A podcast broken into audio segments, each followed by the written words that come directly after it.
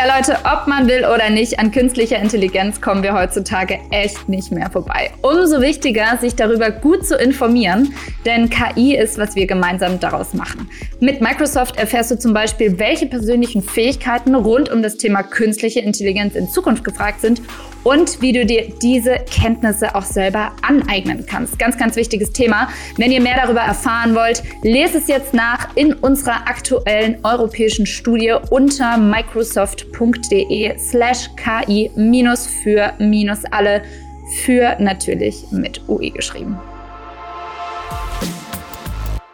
Hi und willkommen zu Innovator Sessions, dem Podcast des Magazins Innovator by the Red Bulletin. Schön, dass du dabei bist.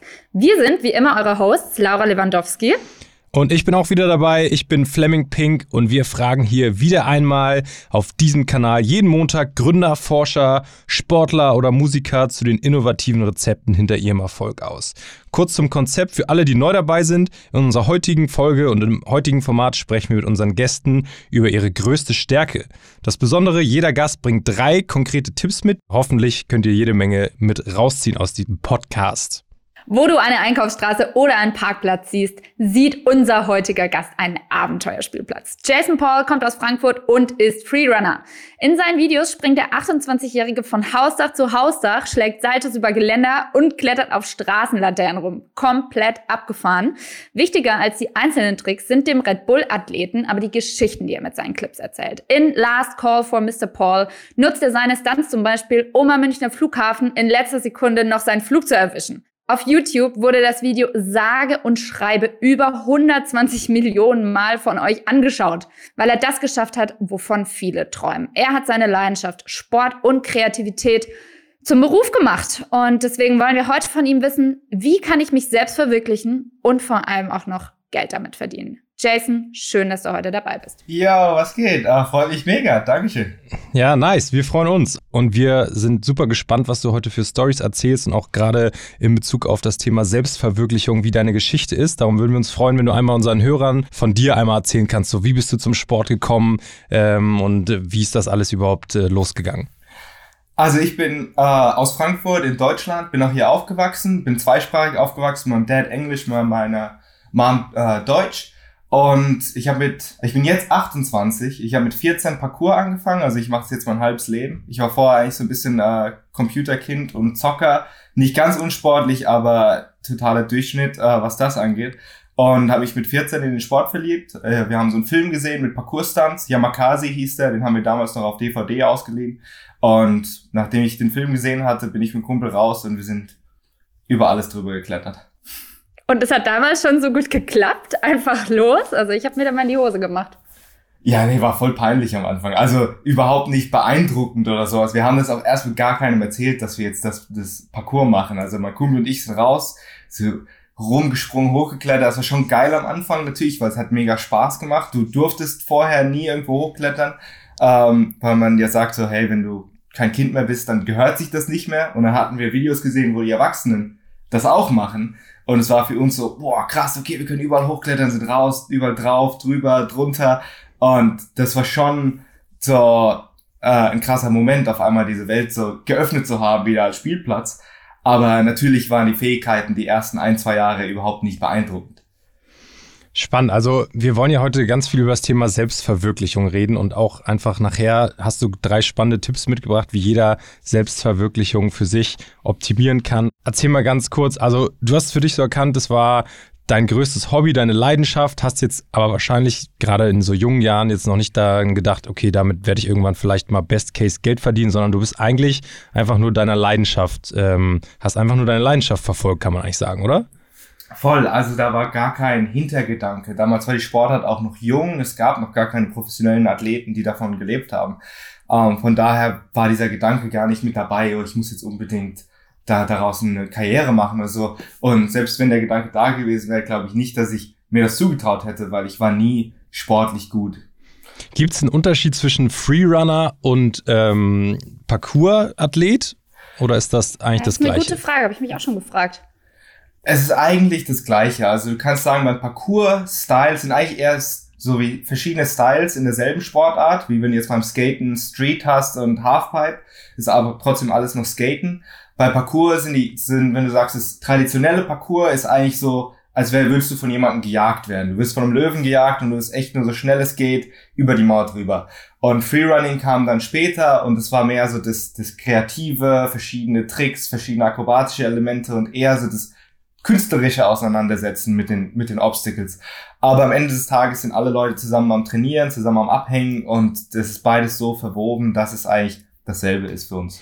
Okay, und du hast jetzt gerade gesagt, du hast irgendwie mal einen Film geguckt. Ich im Vorgespräch hast du erzählt, Jackie Chan war eine Rieseninspiration für dich. Ähm, ich meine, jeder kennt wahrscheinlich den einen oder anderen Film von ihm. Da war immer viel Action und immer viel Kletterei und er ist überall raufgekommen, wo man selber dachte, wie ist das überhaupt möglich? Ähm, das war ja, wie du meintest, schon so ein, so ein Anstoß eigentlich, oder? In deine Sportkarriere. Voll. Also, wenn ich zurückschaue, war Jackie Chan für mich immer, also es hat mich total fasziniert. Ich habe immer noch Erinnerungen, wie ich, ich durfte abends nicht so spät Fernsehen gucken, aber dann, wenn ich es doch mal geschafft habe, allein im Wohnzimmer den Fernseher anzumachen und es lief ein Jackie Chan-Film, war das für mich so voll faszinierend und voll cool. Und auch es hat mir immer Spaß gemacht, so Fangen zu spielen und auf Bäume zu klettern und sowas. Es hat mir immer mehr Spaß gemacht, als jetzt unbedingt zu kicken oder sowas. Also von daher war es schon immer interessant für mich, diese Bewegung. Hm. Äh, was mich mal interessieren würde, wie haben denn da so deine Eltern drauf reagiert? Ich kann mir vorstellen, ich weiß es nicht, ob es stimmt, aber das ist wahrscheinlich nicht so der, ähm, ja, gerade Typ warst, der die ganze Zeit Mathe gelernt hat, sondern wie du selbst sagst, auf Bäumen rumgeturnt bist. Und was waren so, ja, A, die Reaktionen auch aus deiner Family? Haben deine Oma und so weiter gesagt, boah, ist voll gefährlich, lass es mal lieber. Und du hast gesagt, okay, ich mache jetzt mein Ding? Also es gab so einen Moment, da hatte ich meinen Eltern noch nicht erzählt, dass ich Parkour mache. Und ich habe gerade ein Video geschaut, wo die über Dasher gesprungen sind, wie ich so die besten Parkourläufe der Zeit, wie sie krasse Stunts gemacht haben. Und mein Dad kam ins Zimmer und hat gesehen, dass ich das Video schaue. Und er hat dann, ohne dass ich gesagt habe, ich will das machen, hat er gesagt so, oh, das ist aber ganz schön gefährlich. Äh, probier das mal lieber nicht. Und äh, dachte ich mir so, oh shit, wenn ich ihm das jetzt sage, dass ich das schon mache, dann kriege ich bestimmt Ärger oder sowas. Und dann habe ich es erstmal komplett geheim gehalten. Ich habe gesagt, ich ich gehe mit dem Kumpel einfach raus, das weiß er ja nicht, was wir dann machen.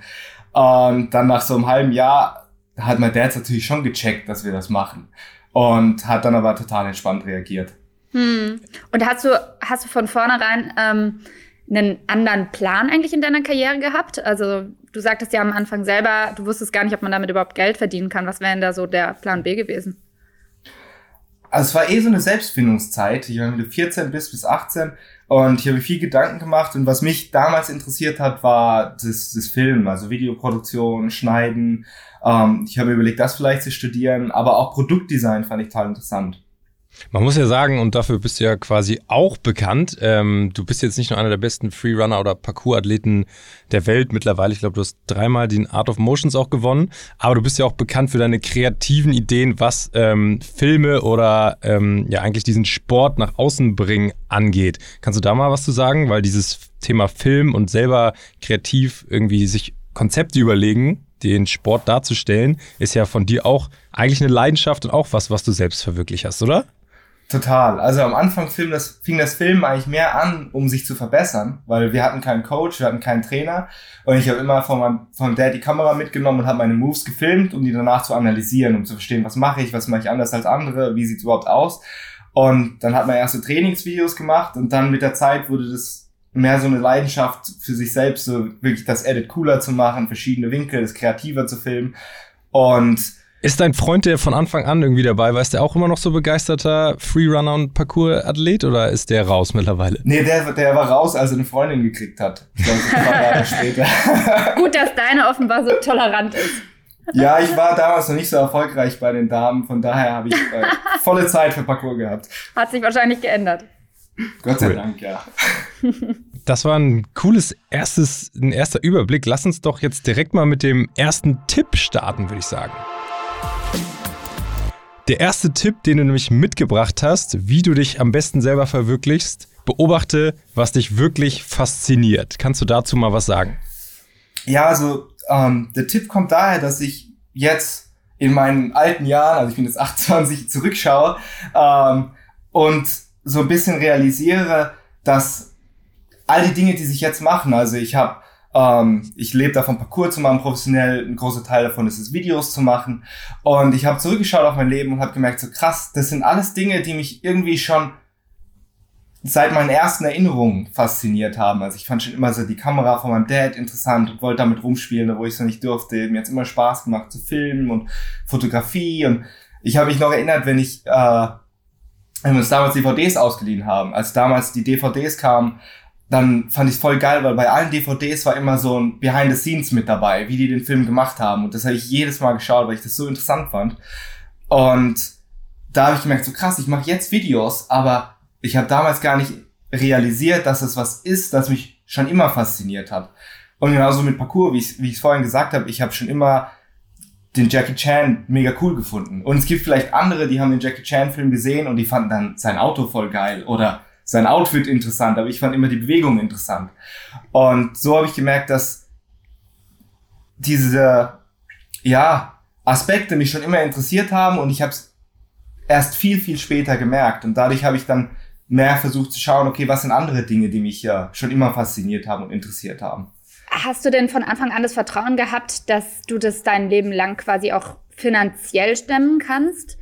Weil ich glaube, viele, die sich selbst verwirklichen wollen, die haben vielleicht sogar eine Leidenschaft, aber die haben vielleicht gar keine Ahnung, ähm, ob sie sich das überhaupt zutrauen. Also ich finde dieses, ähm, ich muss jetzt unbedingt davon leben, ist eine komplett andere Sache.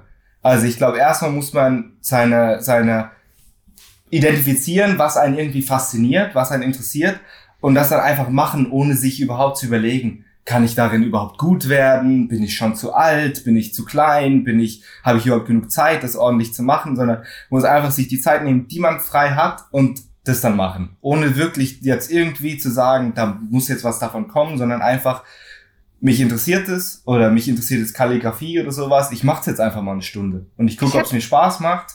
Ja. Mhm. Sorry, dass ich jetzt da so reingrätsch, aber ja. ich weiß nicht, wie es euch geht. Ich höre halt echt oft aus meinem Freundeskreis, auch wenn ich mich jetzt dazu nicht zähle, ähm, die Frage so, ja, ich weiß gar nicht wirklich, was mich interessiert oder für was ich brenne.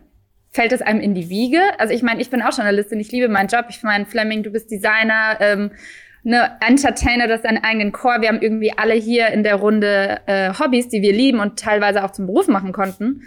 Aber ich höre oft, dass manche Leute das gar nicht wissen. Das finde ich irgendwie schade, aber also ich kann mir vorstellen, dass es auch eine positive Erfahrung braucht, äh, auch in frühen Jahren, um dann einfach immer wieder und immer wieder selber irgendwie sich zu verwirklichen. Und ähm, wenn man das einmal gemacht hat und sagt, okay, ich habe jetzt dieses Hobby und ich ziehe es mal durch und ich merke so, das tut mir derbe gut. Ähm, und dann entdeckt man wieder was Neues für sich, wo man auch sagt, das tut einem derbe gut, anstatt dass man immer irgendwie den Weg schon gerechtgelegt bekommt von anderen oder sagt, oh, das ist mir jetzt irgendwie unangenehm, weil das ist irgendwie nicht so cool wie das Hobby und ich muss eigentlich das machen oder so. Ähm, ich glaube, das ist auch was, was, dass man einfach mit Erfahrung über Jahre hinweg ähm, erst richtig rauskristallisieren kann. Ja. Ja. Also ich, ich habe bei manchen Leuten habe ich das Gefühl, sie die erwarten so einen so einen krassen Aha-Moment, wenn sie dann ihre Leidenschaft finden. Also dass sie irgendwie auf einmal was sehen und da kommt das Licht aus dem Himmel und scheint auf diese Aktivität und oh, ich habe es jetzt gefunden und das Leben ist auf einmal schlagartig verändert. Aber ich glaube, so ist es gar nicht. Das sind Dinge, die die die einen schon so lange interessieren, unbewusst, dass man es gar nicht richtig merkt. Und ich glaube, man muss einfach gucken, so, okay, man muss sich gut, sehr gut selber beobachten und sich wirklich Zeit dafür nehmen und zu gucken, so, okay, was für Leute finde ich denn inspirierend? Wen finde ich denn interessant? Warum finde ich die interessant? Was machen die? Was finde ich daran gut? Was für TV-Shows schaue ich gerne? Warum schaue ich die? Schaue ich eher Krimis? Schaue ich eher Dokus? Über was schaue ich Dokus? Und wirklich sich einzulassen, dass man ähm, ja so ein Interesse hat, aber dass man sich auch nicht aussuchen kann, jetzt was das Interesse unbedingt ist. und ähm, sich da, da so ein bisschen treiben zu lassen und sich wirklich gut zu beobachten, ist, finde ich, wichtig. Weil ich habe es auch lange Zeit nicht gemerkt, was überhaupt die Dinge sind, die mich interessieren, bewusst. Und ich hatte dann das Glück, dass zur richtigen Zeit ich ein Video gesehen habe und ich auch gerade Zeit und Lust hatte und es mir dann Spaß gemacht hat. Aber ich glaube, man muss einfach viel probieren, sich beobachten, was interessiert mich und dann einfach mal sagen, okay, ich beschäftige mich jetzt mal eine Stunde damit. Das finde ich eigentlich eine perfekte Überleitung zu deinem zweiten Tipp, den du uns ähm, mitgegeben hast oder mitgeben willst. Und zwar heißt der, steck so viel Zeit wie möglich in deine Leidenschaft. Ja, also das ist deswegen, steckt so viel Zeit wie möglich in deine Leidenschaft, weil, ähm, wie gesagt, viele haben natürlich diesen Traum so, okay, ich will die Leidenschaft zum Beruf machen, auch wenn sie gerade wirklich merken, sie haben, sie haben Talent in dem, was sie tun. Und ähm, ich befürworte das natürlich, wenn man eine Leidenschaft hat. Ähm, bei mir hat es sehr gut geklappt, dass ich daraus eine Karriere gemacht habe. Aber es ist so viel Zeit wie möglich, weil man muss natürlich irgendwie noch die Rechnung bezahlen, man muss irgendwo äh, noch se sein Leben finanzieren. Und da finde ich es wichtig, halt echt zu sagen, okay, ich mache die Dinge, die ich machen muss. Und danach, wenn Freizeit ist, dann will ich wirklich in der Zeit auch was machen, was mir Spaß macht, was mich interessiert. Und, wie viel Zeit steckst du so am Tag aktuell in das, was du richtig gerne machst, jeden Tag rein? Also für mich, zum Beispiel ein Hobby, das ich gerade lerne, das ich verfolge, ist Japanisch lernen, weil ich gemerkt habe, seit ich ein Kind bin, fand ich Mangas und Japan immer interessant. Ähm, wir haben auch einen Trip dorthin gemacht, das hat mir total Spaß gemacht, mir gefallen. Und deswegen habe ich gesagt, okay, fuck it, ich lerne jetzt einfach Japanisch. Seit wann machst du das? Ähm, das mache ich jetzt seit zwei, drei Jahren. Wow. Bin cool. ich okay, sag mal, sag mal was, ja, sag was uns jetzt alle umhaut. Konnichiwa, watashi wa desu desu. Das ist the most also irgendwie Hallo, wie geht's? das heißt einfach nur Hallo, mein Name ist Jason. Ah, okay. Ähm, aber ähm, das ist natürlich was, was für mich finanziell gar keinen Sinn macht. Es ist nicht unbedingt ein Skill, den ich jetzt beruflich nutzen werde. Vielleicht schon, man weiß nie, aber es ist echt was, was für mich im Moment einfach nur ein pures Hobby ist. Und Natürlich habe ich andere Sachen, die ich am Tag machen muss. Ich muss mehrere Stunden trainieren, ich muss E-Mails schreiben und Videos schneiden und filmen. Das ist ja alles ähm, mein, mein Arbeitsalltag. Und Japanisch ist dann meistens so eine Stunde morgens. Und dann vielleicht schaue ich noch mal abends eine TV-Show in Japanisch oder sowas.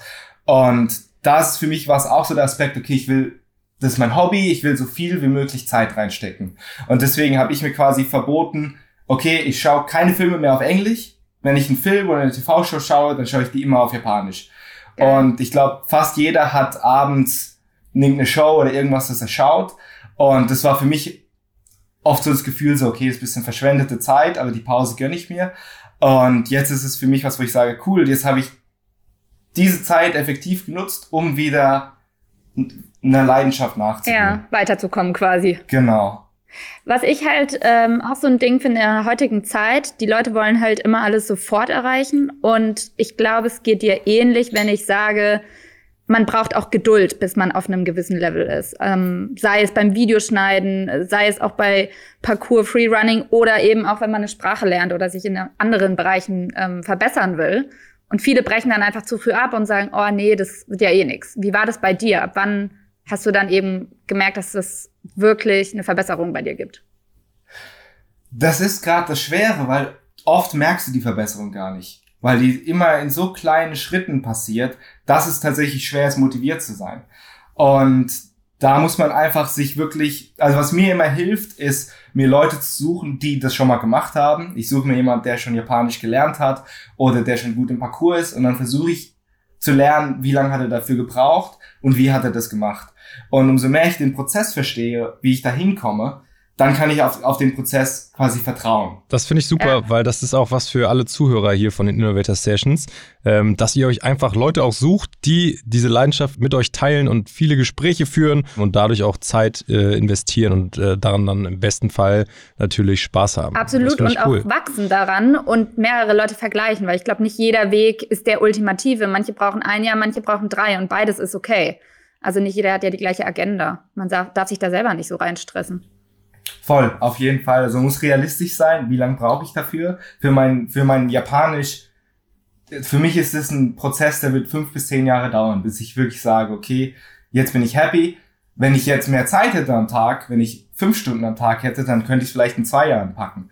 Aber man muss sich halt das realistisch überlegen und sich dann halt einfach jeden Tag hinhocken und bisschen machen. Und dann bist du irgendwann da. Bist du jemand, der sich äh, schnell ablenken lässt von anderen Dingen? Zum Beispiel, also ich stelle mir vor, wenn ich jetzt Japanisch lernen würde und so Vokabeln vor mir habe, dann bin ich nach zehn Minuten so raus mit meinem Kopf, weil ich irgendwie eine kleine geringe Aufmerksamkeitsspanne vielleicht habe. Bist du jemand, der sich schnell ablenken lässt oder bist du dann super effektiv und ähm, komplett im Tunnel und ziehst es durch? Ich lasse mich schon gern ablenken und bin impulsiv, was das angeht, aber ich versuche halt eine Umgebung zu schaffen, wo diese Versuchungen nicht da sind. Ich habe die Notifications auf dem Handy aus, ich hocke mich hin, wo keiner mich stört und dann mache ich das einfach. Ja, also da, da ist wichtig halt eine Umgebung zu schaffen, in der man sich konzentrieren kann und auch nicht zu erwarten, dass man sich jetzt vier Stunden konzentrieren kann. Ja, da bist du nicht der erste von unseren Gästen bei Innovator Sessions, der das sagt. Also ich glaube, grundsätzlich ist das eine Regel, die sich jeder hinter die Ohren schreiben sollte. Einfach Störfaktoren eliminieren und wenn man was macht, dann auch dabei bleiben und ähm, ja, konzentriert bei der Sache sein. Cool. Wollen wir direkt zum dritten Punkt gehen, der auch super spannend ist, den du mitgebracht ja, hast? Ja, ich freue mich nämlich schon drauf. Das ist ein wichtiger Punkt. Perfekt. Hier ist dein dritter Tipp an alle Innovator Session Zuhörer. Überwinde deine Ängste in kleinen Schritten. Erzähl mal, was dahinter steckt. Ja, also da ist auch so ein bisschen dieser Geduldfaktor mit drin. Ähm, weil viele Dinge, die, wenn du dir überlegst, kann ich das, dann theoretisch kannst du das ja. Also wenn ich mir jetzt überlege, könnte ich diesen, dieselbe Gespräch, das wir jetzt führen, auf einer Bühne führen vor 100.000 Leuten? Physikalisch, natürlich könnte ich das kein Problem. Es ändert sich ja nichts dadurch. Aber mental ändert sich dadurch mega viel. Also ich glaube, ich hätte wäre total nervös, wenn wir jetzt in einem Stadion sitzen würden. Und ja, ähm, vielleicht machen wir es irgendwann mal. wir wären wahrscheinlich genauso nervös wie du, don't worry. Auf jeden Fall. Aber genau da ist halt wichtig zu verstehen, so okay, auch das Gehirn muss langsam Schritt für Schritt diese Ängste überwinden. Bei uns in der, in, im Parcours, im Sport ist es natürlich nochmal ein ganzes Level ernster, weil wenn ich mich bei einer Speech verhaspele, dann ist es vielleicht peinlich, aber wenn ich mich bei einem Doppelsalto verhaspele, dann kann man sich ordentlich wehtun.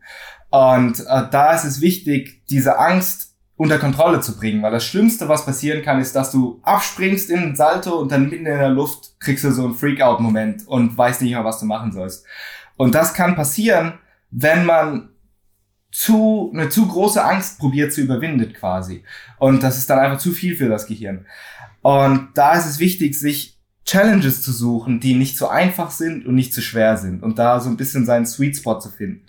Du hast im Vorgespräch da eine richtig, richtig geile Story erzählt, die ich jetzt unbedingt von dir nochmal für unsere Hörer ähm, rauskitzeln will. Und zwar gab es, als du angefangen hast, gab es eine Garagenlücke auf deinem Schulheimweg. Die Story musst du jetzt einmal erzählen, die ist echt, ähm, die ist cool. Ja, und, und zwar, es war ziemlich, es war am Anfang meiner pra Parcours-Karriere, so dass die, die ersten eineinhalb Jahre bin ich mit der Bahn immer an so einem Häuserblock vorbeigefahren und da war so ein richtig geiler Gap zwischen zwei Garagen. Der Gap war ungefähr auch so, so breit wie eine Garage. Gap für alle Zuhörer ist äh, einfach die Lücke zwischen den Garagen, falls, falls jemand das nicht verstanden hat. Genau, also die Lücke war so ungefähr zweieinhalb Meter, drei Meter äh, breit und ich habe mir die immer angeguckt und dachte mir so, boah, das ist möglich. Die könnte ich springen. Und wie alt warst du da? 15. Okay. Und am Anfang vom Parcours, jetzt später, wenn du es mal ein paar Jahre gemacht hast, hast du ein automatisches Gefühl dafür, wie weit du springen kannst. Also stellst dich an eine Kante und schaust den Sprung an, du weißt direkt intuitiv, das geht oder das geht nicht. Aber am Anfang misst du immer die Distanz mit deinen Füßen. Das heißt, du suchst dir zwei Kanten und du misst schön mit den Füßen die Distanz und dann weißt du, okay, das, das kann ich springen. Und am Anfang war ich noch nicht mal so weit, dass ich den Gap springen könnte. Also ich habe es gemessen mhm. und wüsste, okay, ich würde gegen die Wand klatschen und in der Lücke landen. Und habe aber fleißig weiter trainiert. Irgendwann habe ich gemerkt, so, oh krass, okay, von der Distanz her schaffe ich den Sprung jetzt. Mhm. Aber ich habe gemerkt, Kopf. ich habe immer noch zu viel Schiss. Ja. Und ich bin echt immer dran vorbeigefahren, dachte mir so, oh, irgendwann, irgendwann. Und dann lag ich irgendwann abends im Bett und habe dann so einen Moment gehabt, wo ich mir da, wo ich an diesen Sprung gedacht habe und es war schon äh, nachts, äh, am nächsten Tag war Schule, aber ich dachte mir so, Alter, ich glaube, ich bin soweit. Und äh, bin nachts aus dem Bett raus, äh, Schlafanzug aus, äh, Trainingsklamotten an und bin mit dem Fahrrad rübergefahren, die 10, 15 Minuten. Geil. Und habe mir diesen Gap angeguckt und dachte mir so, okay, heute ist es soweit. Und habe echt den ganzen Mut zusammengenommen und bin hochgeklettert und wollte ihn eigentlich direkt springen. Aber ich habe aber voll Schiss gekriegt. Ich habe gedacht so, ach krass, nee, vielleicht doch nicht. Und dann dachte ich mir, oh Gott, wenn ich jetzt hier stehe und den Sprung angucke, vielleicht guckt, guckt ja irgendwie die Oma abends aus dem Fenster und dann schmeißt die mich raus und ich krieg Ärger, ich kann den Gap doch nicht machen. Dann habe mich flach auf die Garage gelegt, damit mich keiner sieht. Und habe echt so fünf Minuten da gelegen und bin alles durchgegangen und so, okay, du weißt, du kannst so weit springen, du hast so einen weiten Sprung schon mal gemacht, der war zwar nicht so hoch, aber du, hast diesen ganzen Dialog durchgemacht und habe dann den Mut zusammengenommen und habe den Gap gemacht. Oh, das war natürlich mega geil. Ich wow. hatte das riesen Grinsen. Ich grinse immer noch jetzt, wenn ich an den Ich habe ein bisschen Gänsehaut. Ich, ich habe gerade so aufmerksam zugehört, wie bei so einem Hollywood-Film. Gibt's jetzt auch, also ich meine, jetzt sind wir äh, 13 Jahre weiter, gibt's jetzt auch quasi was Vergleichbares, was diese Gap damals für dich war heute? Also hast du wieder irgendwie was Neues vor Augen, Ziel? wo du sagst, so, oh, das will ich irgendwann mal schaffen, aber ich bin noch nicht ganz da und muss irgendwie noch den kleinen Mühe bei mir rauskitzeln oder gibt's das gar nicht mehr? Nee, immer. Immer. Also es gibt natürlich immer irgendwas. Und deswegen ist auch wichtig, sich nicht so auf so ein Ziel festzuschießen, sondern einfach zu sagen, ich genieße diesen Prozess, dahin zu kommen. Hm. Weil egal was das Ziel ist, sobald du es kriegst, ist nicht mehr so geil. Also ich erinnere mich, ich habe früher ja. immer Videos geguckt von Leuten, die so eine doppelte Schraube gemacht haben. Ich dachte mir, Alter, der Trick sieht so geil aus. Und dann irgendwann kam der Tag, wo ich sie gelandet habe. Und dann schaue ich mir den Trick an und ich so, ja, okay, ist cool.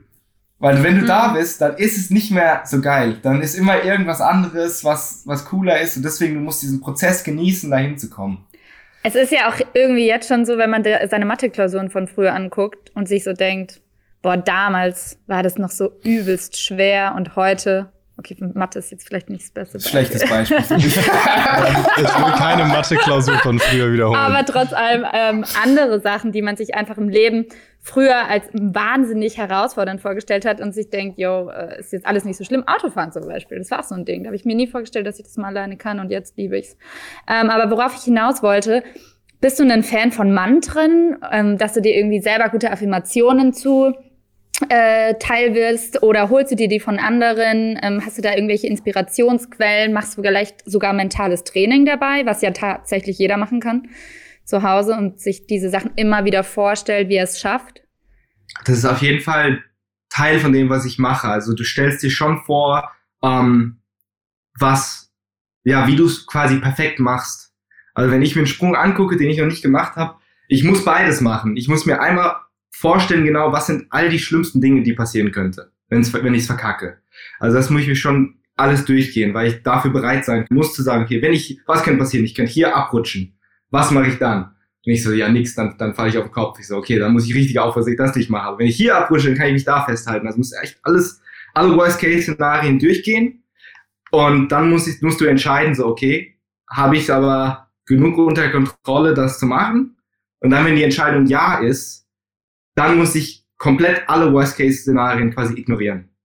Weil die mich davon abhalten, ähm, die beste Performance zu geben. Also erstmal alles, was, was kann schiefgehen? Boah, und das ist dann echt manchmal ziemlich hart, weil natürlich, wenn du irgendwann Roof Gaps machst oder so und da was schief geht, ist natürlich mega schlimm.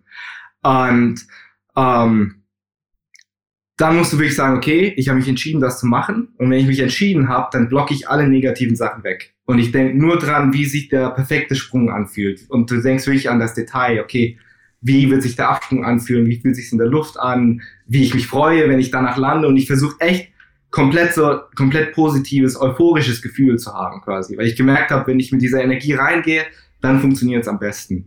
Und das ist ja, schon so ein bisschen. Ich bin absolut davon überzeugt, dass sowas funktioniert setze dich dann auch wirklich hin und sag ich mal, nimmst dir eine Uhr, 20 Minuten und visualisierst es dann oder wie läuft das ab? Nee, du stehst, also für mich, ich stehe vom Sprung und muss mir den immer und schaue mir den immer wieder an. Ich laufe den Ablauf, den, den Anlauf vor und zurück, stelle mich nochmal an die Kante, stelle mich nochmal zurück. Also ich muss mir das äh, anschauen. Das ist nicht unbedingt was, was ich jetzt, wo ich die Augen zumache und meditiere. Ähm, also ich stehe eigentlich direkt vor dem Problem und schaue mir das an, während ich das mache. Ja. Finde ich aber trotzdem eine ganz gute ähm, Analogie dazu, wie man es machen kann, wenn man jetzt nicht unbedingt äh, zwischen zwei Dächern hin und her springen will, sondern ich mache das auch manchmal, wenn ich wirklich große Sachen habe und ich bin super aufgeregt. Ich stelle mir einfach vor, wie das Ganze schon funktioniert und versetze mich in die Situation des Erfolgs. Und ich glaube, das ist ein Tool, das sich absolut bewährt und das jeder machen kann, ob es eine Klausur ist oder ein Bewerbungsgespräch oder ja, alles, was im Leben Ja, oder auch das Beispiel vor einer großen Menge, Masse an Leuten zu sprechen. Das meintest du ja auch mal, äh, Jason, im Vorgespräch, dass man, wenn man zum Beispiel einen Vortrag hält vor, keine Ahnung, 100 Leuten, aber da richtig Respekt vor, sollte man es vielleicht erstmal vor 10 üben.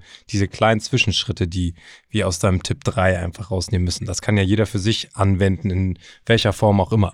Genau, also diese kleinen Schritte sind, sind echt total wichtig, weil was passieren kann, ist, wenn du ähm, so eine, so sagen wir, du hast noch nie ein Rückwärtssalto gemacht. Und das ist für dich so der Traumtrick, aber du hast mega Angst davor. Ähm, was du dann tun könntest, ist, du könntest so mit voller Gewalt diese Angst überwinden, aber dann kann es passieren, ob selbst wenn du es schaffst, dass es so ein bisschen ein traumatisches Ereignis ist, weil die Angst zu groß war, weil das es ist dann nicht wirklich pro produktiv und deswegen macht es Sinn, sich erstmal was Einfaches zu suchen. Also im Thema Rückwärtssalto, vielleicht machst du erstmal 50 Stück im Freibad ins Wasser rein. Und das ist dann eine, eine Angst, die nicht zu groß ist, nicht zu klein. Und wenn man das dann oft genug macht, dann wird dieser Traumtrick, der Backflip, dann wird die Angst vor dem Traumtrick immer kleiner, bis sie irgendwann, ja, überschaubar ist. Und so denke ich es auch, wenn du vor einer Gruppe redest. Mal, wenn du Angst hast, red vielleicht erstmal nur vor dir selber im Zimmer. Ich würde nochmal die drei Tipps zusammenfassen, die du gerade äh, mitgebracht hast und über die wir jetzt gesprochen haben, damit alle die nochmal hier ähm, mitschreiben, im besten Fall natürlich, und dann für sich optimieren. Also als erstes hast du gesagt, beobachte, was dich wirklich fasziniert und nimm dir auch dafür Zeit, ähm, was deine Hobbys sind und was deine Leidenschaften sind. Als zweites hast du gesagt, steck so viel Zeit wie möglich in deine Leidenschaften und ähm, hier auch tolle Beispiele genannt, ähm, wie man einfach die Zeit dann auch effektiv nutzt und was man da äh, am besten machen sollte. Und als drittes, überwinde deine Ängste in kleinen Schritten. Ähm, jeder hat bestimmt eine Angst und da kann man sich einfach annähern und muss nicht direkt den großen Wurf machen. Bist du so weiter mit d'accord? Jason? Macht, macht alles Sinn, ja. Ihr habt äh, sehr gute Arbeit gemacht, meine chaotischen Gedanken zu organisieren. Dankeschön. So, ihr Lieben da draußen, das war's für heute wieder mit den Innovator Sessions, dem Podcast des Magazins Innovator bei The Red Bulletin. Wir freuen uns nächste Woche nochmal auf dich, Jason, wenn du uns dann in der Toolbox-Folge deine wichtigsten Werkzeuge und Inspirationsquellen hinter dem Erfolg verrätst. Wir waren heute auf jeden Fall mega begeistert und freuen uns gleichermaßen wie der Rest da draußen wahrscheinlich.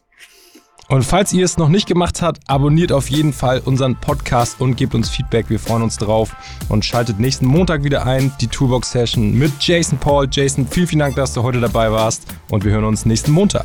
Danke, hat mir mega Spaß gemacht. Mach's gut. Sauber, ciao.